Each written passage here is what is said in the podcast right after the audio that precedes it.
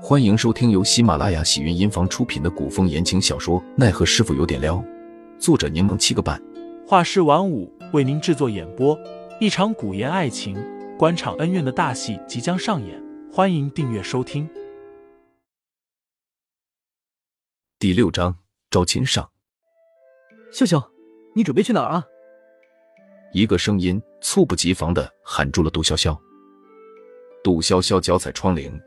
僵着身子转过头，正见凌寒似笑非笑的盯着自己。呀，是小师傅啊！杜潇潇脚尖落地，欲盖弥彰的活动了下双手，眯着眼笑笑。我开窗看看风景。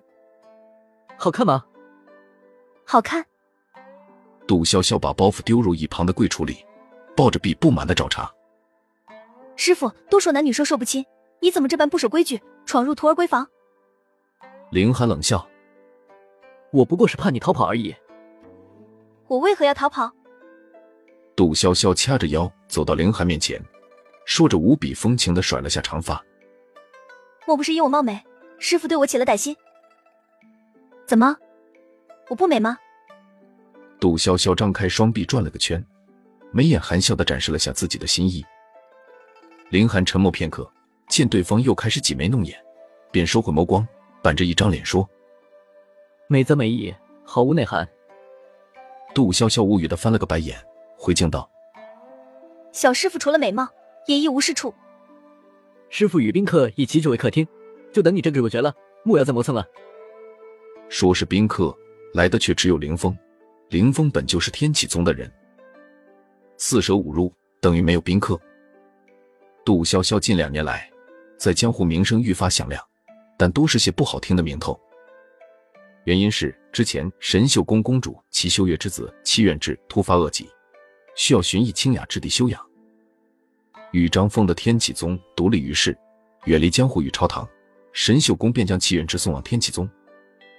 齐远志身体孱弱，畏寒怕热，平日里被带来的几个下人照顾得无比仔细。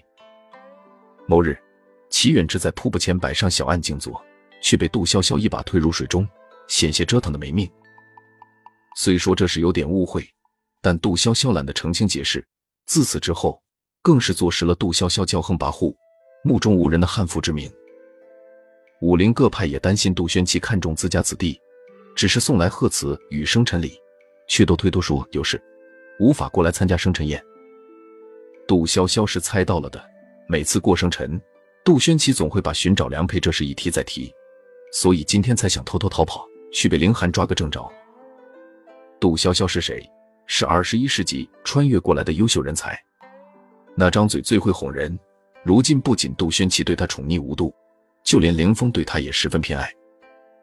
每年生辰宴，凌风都会参加，来天启宗的次数也多了，比看自己儿子都勤。杜轩琪与凌风坐于高堂之上，杜潇潇与凌寒超长辈作揖行礼。两位长辈每年都会给杜潇潇准备生辰礼。凌风送了件金丝软甲与杜潇潇，那金丝软甲薄如蝉翼，触感冰凉细腻，实属珍贵。谢谢凌叔。杜潇潇对金丝软甲爱不释手，嘴甜的道谢。凌叔和阿爹一样，待我最亲了。嗯。凌风没太多言语，那脸上却是带着笑的。杜轩奇的礼物一拿上来，杜潇潇笑脸便又僵住了。装着礼物的长匣刚打开。周围便染上一层森冷之气。那是一把造型精致的宝剑，名为龙吟剑。剑刃虽封在剑鞘内，却已感受到一层凛冽的寒光。阿爹，你把这么贵重的东西拿出来做甚？杜潇潇却是不敢接的，他敏锐的嗅到了危险的气息。当然是送予我宝贝女儿的。杜轩琪抬手示意杜潇潇来拿，杜潇潇却站在原地没动。阿爹，此等宝物太过贵重。你送与女儿，是不是太过随便了些？不。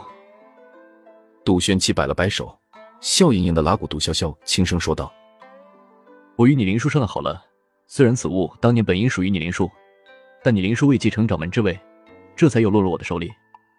我们决定将此剑作为你的嫁妆，定会吸引众多武林人士前来攻擂。”果然没好事，杜轩琪想以龙吟剑作为嫁妆，为自己摆擂台招亲。龙吟剑作为天下神兵，可削金断玉，劈山开路，定能吸引慕名之士前来参与招亲。宫累，杜潇潇一脸单纯的装傻问道。宫什么累啊？杜轩琪却没再提这一茬儿，而是说道：“此事暂且不急，今日是你生辰，先入座，准备开宴吧。”听众老爷们，本集已播讲完毕，欢迎订阅专辑，投喂月票支持我，我们下集再见。